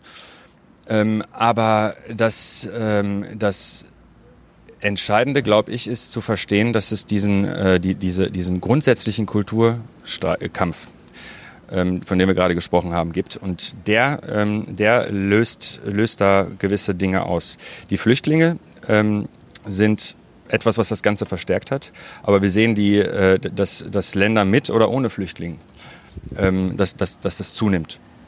Und ähm, entsprechend, entsprechend würde ich sagen, dass es, äh, dass es eine Phase gab, in der etwas passiert, etwas Bestimmtes passiert. Äh, und und äh, das, das, das ist sozusagen so ein bisschen der Treibstoff. Was da passiert ist, ist nicht, dass die Flüchtlinge kamen, sondern das Gefühl von Kontrollverlust. Ne? Von Kontrollverlust. Ähm, denn äh, da kamen Flüchtlinge. Äh, aber ähm, es hat sich richtig festgesetzt, damals das Gefühl, dass man die Kontrolle verliert und zwar der Staat auch die Kontrolle verliert. Da wurden auch im Übrigen Dinge gesagt, die verkehrt sind. Also nicht, äh, alle reden immer davon, äh, wir schaffen das. Das ist ein Satz, den muss man ja sagen. Aber ähm, äh, wir, man kann Grenzen nicht richtig schützen. Das darf, das darf äh, eine Regierungschefin nicht sagen. Denn diese Grenzen sind die einzige Legitimationsgrundlage für ihre Position. Äh, und diese Grenzen müssen geschützt werden. Und das ist jetzt eine Binsenwahrheit, dass man Grenzen nicht äh, rund um die Uhr hundertprozentig schützen kann. Das schafft ja auch nicht einmal Nordkorea. Aber äh, das deshalb so zu sagen und nicht einmal zu versuchen, das geht nicht. Das heißt, es gab das Gefühl von Kontrollverlust und dann wurden einige Dinge gesagt, die das nochmal verstärkt haben. Und das sind Dinge, die, die, ähm, die, die maßgeblich sind ob das jetzt wegen Flüchtlingen ist oder ob irgendwas anderes gewesen wäre, weshalb man das Gefühl hat, äh, ähm, dass hier Kontrollverlust stattfindet oder massiver Statusverlust. Das äh, sind ganz unterschiedliche Dinge. Manchmal versuchen Leute auch wie Trump den Kontroll Kontrollverlust zu suggerieren. Der war gar nicht da und dann tut er so, als hätte es, hätte es ihn gegeben.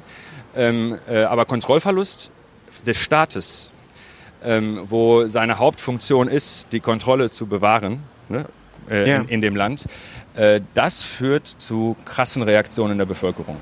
Und ähm, dieses zwischenzeitlich auch wahrscheinlich nicht eingebildete Gefühl, äh, sondern tatsächlich, das war tatsächlich Existenz, äh, existent, der Kontrollverlust, der ist das Problem gewesen.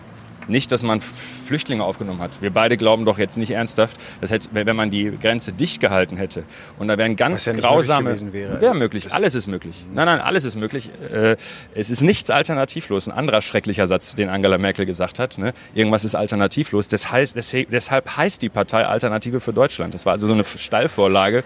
Äh, politische Theorie besagt, dass Politik ist der Umgang mit Alternativen mit Entscheidungen. Dinge, die nicht Experten entscheiden können durch ihr Wissen, sondern die man, wo man verschiedene Dinge abwägen muss und verantworten muss, entscheiden muss. Äh, also sobald etwas alternativlos ist, ist es keine Politik mehr. Deswegen ist es wieder ein Kardinalsfehler, sowas zu sagen. Ähm, äh, würde mir aber wahrscheinlich auch in der Hektik passieren. Das ist jetzt keine Angela Merkel Personenkritik, sondern äh, dass man versteht, was, was die Problematik ist. Es gibt immer eine Alternative. Und es gab vorher mehr Alternativen, das stimmt. Aber da hätte man natürlich doch einfach sagen können, die, die Grenze wird zugemacht. Haben andere Länder doch auch gemacht. Unter uns haben andere Länder auch gemacht. Und das waren keine, in Anführungsstrichen, Schurkenstaaten, sondern das waren äh, europäische Ungarn. Länder. Äh, das heißt, man hätte das machen können. Aber hätte das was verbessert?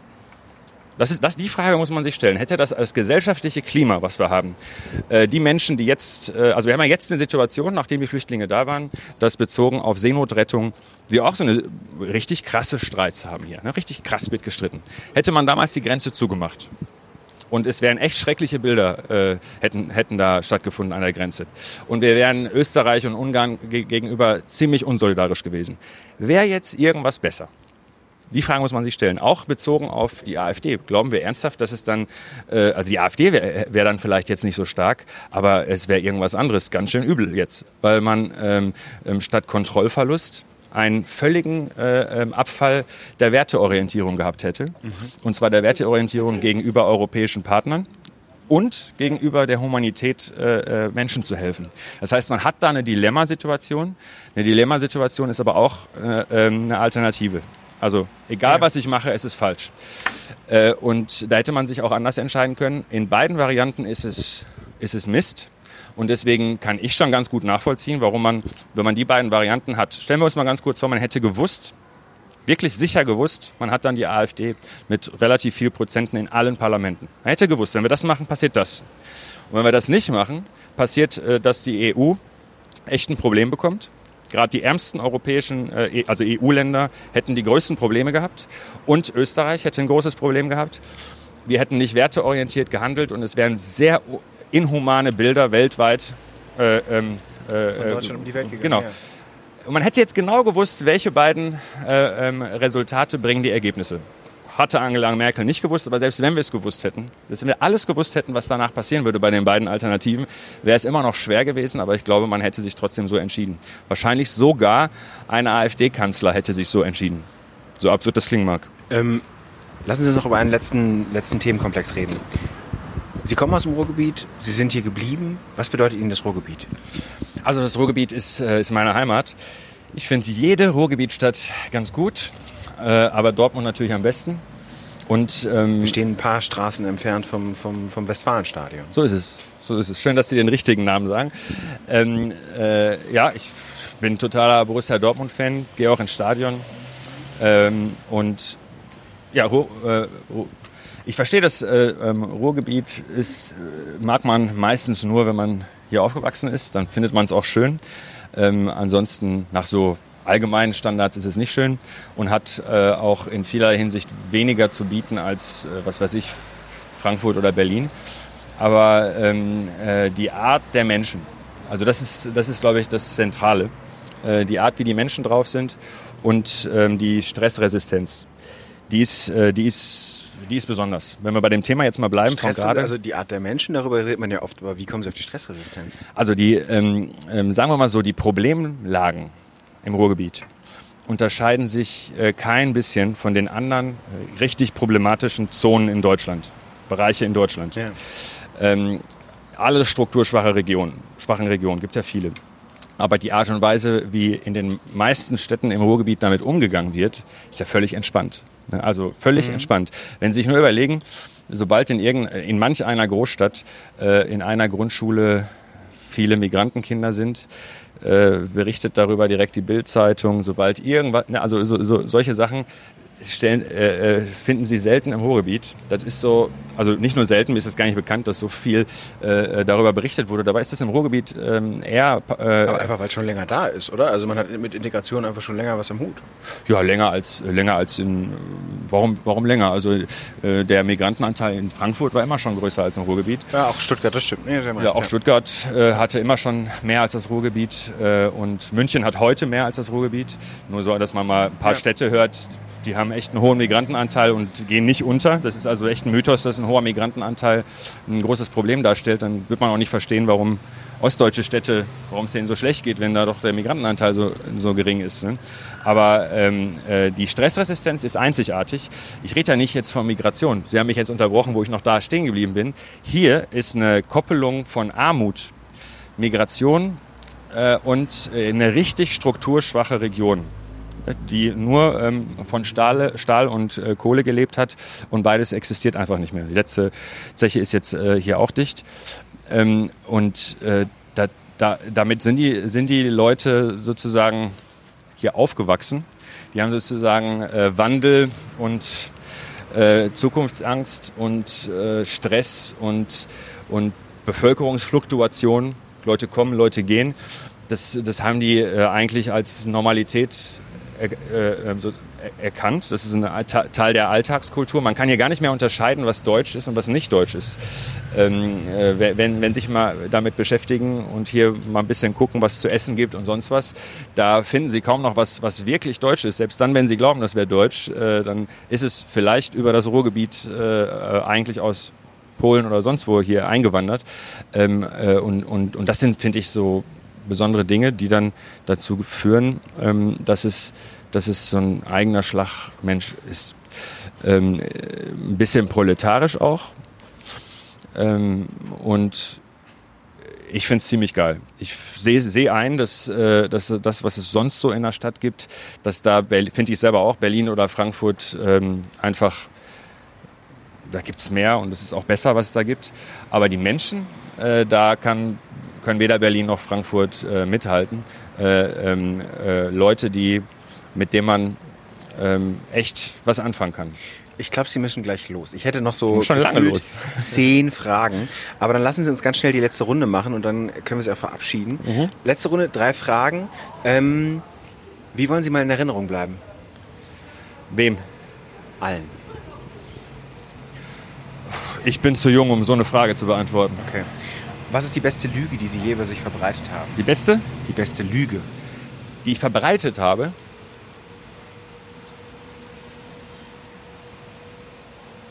äh, äh, reicht es, wenn ich, wenn ich sie nur zweimal gesagt habe. Ja. Das reicht mit verbreiten. Das ist schon ganz gut. Also ich habe, ich, ich war früher Punk. Ich bin es ein bisschen immer noch, aber ich war so richtig in der Punk-Szene und wollte aber zur Bundeswehr. Ähm, wahrscheinlich haben wir nicht mehr die Zeit, äh, das nochmal zu erörtern, warum. Aber jetzt musste ich irgendwie äh, meinen Leuten erklären, dass ich zur Bundeswehr gehe und habe dann etwas Falsches gesagt. Ich habe nämlich äh, gesagt, wenn ich es hier nicht mache, dann muss ich in Syrien. Ich habe zwei Staatsbürgerschaften. Und das stimmt nicht.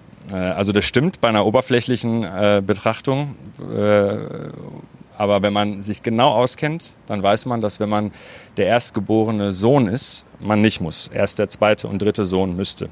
Und ich war und bin der einzige Sohn äh, meiner Eltern. Ich habe viele Schwestern. Äh, und deshalb hätte ich nicht gemusst. Aber ich brauchte irgendeine Ausrede und ich wollte denen nicht sagen, dass ich das mache, weil es mich interessiert. Weil es mich interessiert hat. Ich, ich war schon ziemlich pazifistisch, aber ich habe immer, in, äh, ich habe echt immer alles, was ich, ähm, was ich abgelehnt habe, gemacht. Das ist so meine Grundorientierung im Leben gewesen. Und deswegen musste ich Wissenschaftler werden, damit ich nur noch das, was ich äh, problematisch finde, erforschen kann und nicht richtig machen muss. Also ich, hab, äh, ich bin Lehrer geworden äh, an der Schule, weil ich die Schule gehasst habe. Ich bin zur Bundeswehr gegangen, weil ich Pazifist war. Ich habe Wirtschaftswissenschaft studiert, weil ich früher richtig krass antikapitalistisch war. Ähm, ich habe also, das war meine Grundorientierung äh, ähm, und deswegen war ich auch bei der Bundeswehr. Und im Übrigen hat mich das total vorangebracht, weil alles habe ich danach nicht mehr gehasst ähm, äh, sondern fand es ziemlich interessant. Ich habe bei der Bundeswehr sogar länger gemacht, als ich gemusst hätte und äh, fand es total spannend. Besonders die Zeit war spannend und heute würde ich sagen, dass es super wichtig wäre. Ich wäre heute nicht äh, das, was ich bin, wenn ich nicht zur Bundeswehr gegangen bin, weil ich wurde nach Sachsen-Anhalt geschickt. Ich war also bei der Bundeswehr in Sachsen-Anhalt und habe es gehasst, habe sogar äh, äh, dem Bundestag geschrieben, ähm, äh, dass, ich, dass es nicht sein kann, dass ich aus dem Kreis Recklinghausen äh, äh, komme und äh, hier wimmelt's nur von Kasernen in ganz Nordrhein-Westfalen und dann schickt man mich nach Sachsen-Anhalt. Das war halt in, in den 90ern, äh, nicht so weit weg von der Wiedervereinigung. Und dann hat man halt viele dahin geschickt.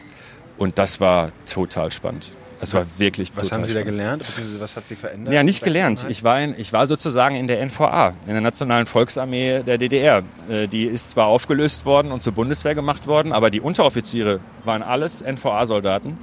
Ähm, ein paar Wehrdienstleistende kamen aus dem Westen und der Staffelchef kam aus dem Westen.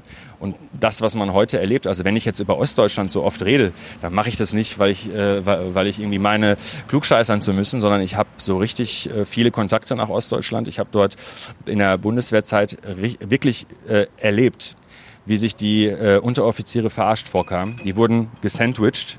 Man hat den, den Oberboss, äh, ne, die, die paar Offiziere aus dem Westen importiert das waren, wenn man mal ehrlich ist, weiß man heute, diejenigen, die eigentlich nicht gut genug waren. Die hat man dann befördert in den Osten. Gekommen, ja. Und dann hat man noch ein paar Wehrdienstleistende aus dem Osten geholt, die dann auch geklugscheißert haben. Aus dem Westen, meinen Sie? Äh, Entschuldigung, aus ja. dem Westen geholt. Und ähm, ähm, also ich habe verstanden, dass das für die, äh, für die äh, ähm, ähm in, der, in der DDR äh, ihre, äh, haben die ihre Karriere begonnen und dass das für die äh, Unteroffiziere entwürdigend war. Das, das war entwürdigend. Das haben die nicht nur so aufgefasst, sondern in meiner Beobachtung war das alles entwürdigend, was die da äh, erlebt haben.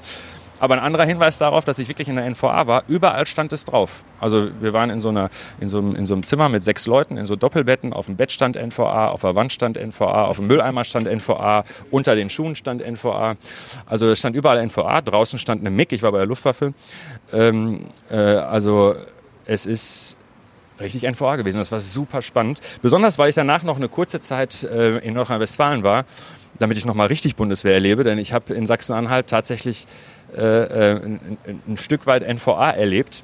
Vieles wurde dort halt, äh, sobald die Offiziere nicht hingeguckt haben, so unterrichtet, so beigebracht, wie, wie die das gewohnt waren. Also schon einen Unterschied gemacht, ähm, wer gerade zugegen war. Und äh, ähm, in, in Köln war ich dann. Und äh, das kann man eigentlich nicht äh, Luftwaffe nennen. Also man kann nicht beides Luftwaffe nennen, so unterschiedlich was. Äh, dazu kommt noch, dass ich nach Köln gekommen bin, wo gerade Karneval war. Und in der ganze Kaserne hat da Party gemacht und war verkleidet. Keiner hat gegrüßt. Alles war ziemlich, ähm, ziemlich entspannt. Äh, und ähm, das war das war eben in Sachsen-Anhalt anders. Es war super spannend. Also das war, also Bundeswehr an sich ist spannend. Auch die Art und Weise, wie dort mit Krieg umgegangen wurde. Damals äh, war der erste Auslandseinsatz der Bundeswehr, wurde entschieden, während ich äh, da war. Äh, die Diskussion habe ich mitbekommen, äh, auch, auch zwischen den Offizieren und Unteroffizieren dazu. Es war echt spannend, aber am allerbesten war wirklich die Zeit in Ostdeutschland. Ich bin ja auch immer rausgegangen. Äh, ich war in den Diskotheken dort und, und, und habe auch viele Leute kennengelernt. Ein paar, mit, dem, mit ein paar habe ich sogar heute noch was zu tun. Aber es ist eine der prägenderen Zeiten gewesen. Und ich bin so glücklich, dass ich das machen konnte. Also so schlimm ich das vorher fand und ich wollte klagen und fühlte mich diskriminiert und so weiter und so fort. Und ich würde sagen, ich wäre kein, äh, kein, äh, kein äh, Sozialwissenschaftler. Soziologe bin ich durch Luhmann geworden und überhaupt Sozialwissenschaftler, äh, dass ich überhaupt in diese Richtung gedacht habe und nicht wie alle anderen in meiner Familie. Entweder machen die Kunst oder machen irgendwas sehr anwendungsorientiertes wie Medizin oder Ingenieur. Arzt, ja. ja, mein Vater ist Arzt, oder viele, die meisten anderen sind Ingenieure oder sowas. Äh, ich bin der erste und bisher einzige, der sowas macht, also sozialwissenschaftlich. Ähm, und das hat, glaube ich, ganz viel damit zu tun. Also es war so krass, also wirklich krass, so dass man die ganze Zeit ähm, ähm, nicht verstanden hat oder versuch, verstehen wollte. Und, ähm, und das, das war irre. Und äh, wenn, man, wenn man überlegt, äh, wie viel ich deshalb gelesen habe, ohne Prüfung, ohne alles, weil ich verstehen wollte. Sie wollten verstehen, wie der Osten tickt. Genau. Ähm, und zwar nicht einfach nur Osten. Ich habe mich gar nicht so, viel, so sehr dafür interessiert, wie das politische System war, sondern äh, ich habe mich für die Region um Sachsen, in Sachsen-Anhalt, äh, ich habe mich wirklich interessiert, warum die Leute da so komisch sind. Ne? Ähm, so komisch, äh, aber voll gut. Also ich, ich, ich habe nach kurzer Zeit den Dialekt geliebt. Und ich fand die Leute halt, halt total interessant. Hat dann dazu geführt, dass ich, ähm, dass ich selten hier hingekommen bin, wenn ich frei hatte oder am Wochenende, mhm. sondern äh, alle ostdeutschen Städte äh, bereist habe und mir angeguckt habe. Und deswegen kann ich auch beurteilen, wirklich, wirklich solide beurteilen. Also glauben Sie mir, ich war nachts unterwegs, ich war tagsüber unterwegs, ich habe da richtig äh, gelebt und Action gemacht. Ähm, früher war es viel gefährlicher mit meinem Aussehen und meinem Namen sich dort zu bewegen als heute. Wenn wir also den Eindruck haben, im Osten sind die Leute auf, auf einmal voll, äh, voll ne, in diese Richtung, ja. ähm, dann gucken wir auch da auf eine Wunde, die es schon ganz lange gibt. Äh, und, haben, und tun so, als wäre die heute aufgegangen. Es ist wirklich so, dass mir mal ein Offizier gesagt hat, dass er es lieber sehen würde, wenn ich nicht alleine die Kaserne verlasse weil er sich um, ein, um, meine, äh, um, um meine Sicherheit Sorgen gemacht hat. Und äh, nur, dass sie so einen Hinweis da, da, darauf haben, dass ich nicht einfach, wie mir immer unterstellt wird, äh, Optimist bin, sondern ich vergleiche. Ne? Und ich, wenn ich einfach nur sage, dass das ganz viel besser geworden ist, dann nicht, weil ich das schön rede, sondern weil ich das ernsthaft vergleiche. Also ganz ernsthaft vergleiche, und zwar nicht vergleiche nach meiner Wunschvorstellung, da hätten wir eine andere Gesellschaft, sondern äh, ich vergleiche nach, wie war es nach einem bestimmten Merkmal 1980, 1990, 2000, 2010 und heute. Äh, so einfach ist das Spiel. Oder ich vergleiche, wie ist es heute in Deutschland im Vergleich zu Kanada oder irgendeinem anderen Land. Und danach urteile ich, äh, ist das eine bessere oder schlechtere Entwicklung, geht der Trend nach da oder da.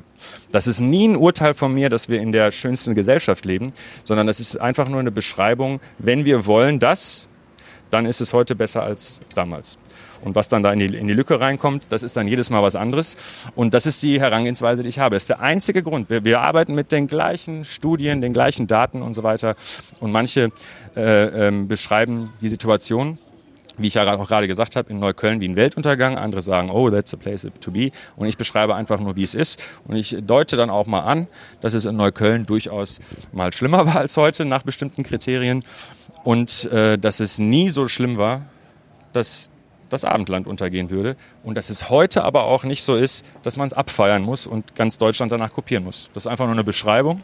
Äh, und ähm, von allen Seiten wird man dafür kritisiert und dann kann man nicht so ganz einseitig sein. Was ist der beste Ratschlag, den Sie je bekommen haben? Eine. Einer. Einer. Ähm, das ist, äh, das ist jetzt eine, eine interessante Frage. Das Ding ist, ich äh, kriege viele Ratschläge. Es müsste jetzt ja auch einer sein, den ich befolgt habe. Ne? Es gibt ja auch Ratschläge, die einfach gut sind und man befolgt sie trotzdem nicht.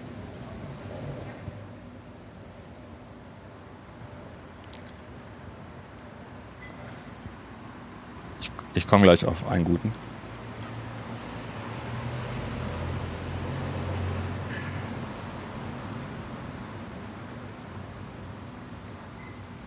Ja, also ich, äh, ähm, das Ding ist nur, ich, man, man, man muss äh, konstruieren, dass das aus einem Ratschlag hervorgegangen ist.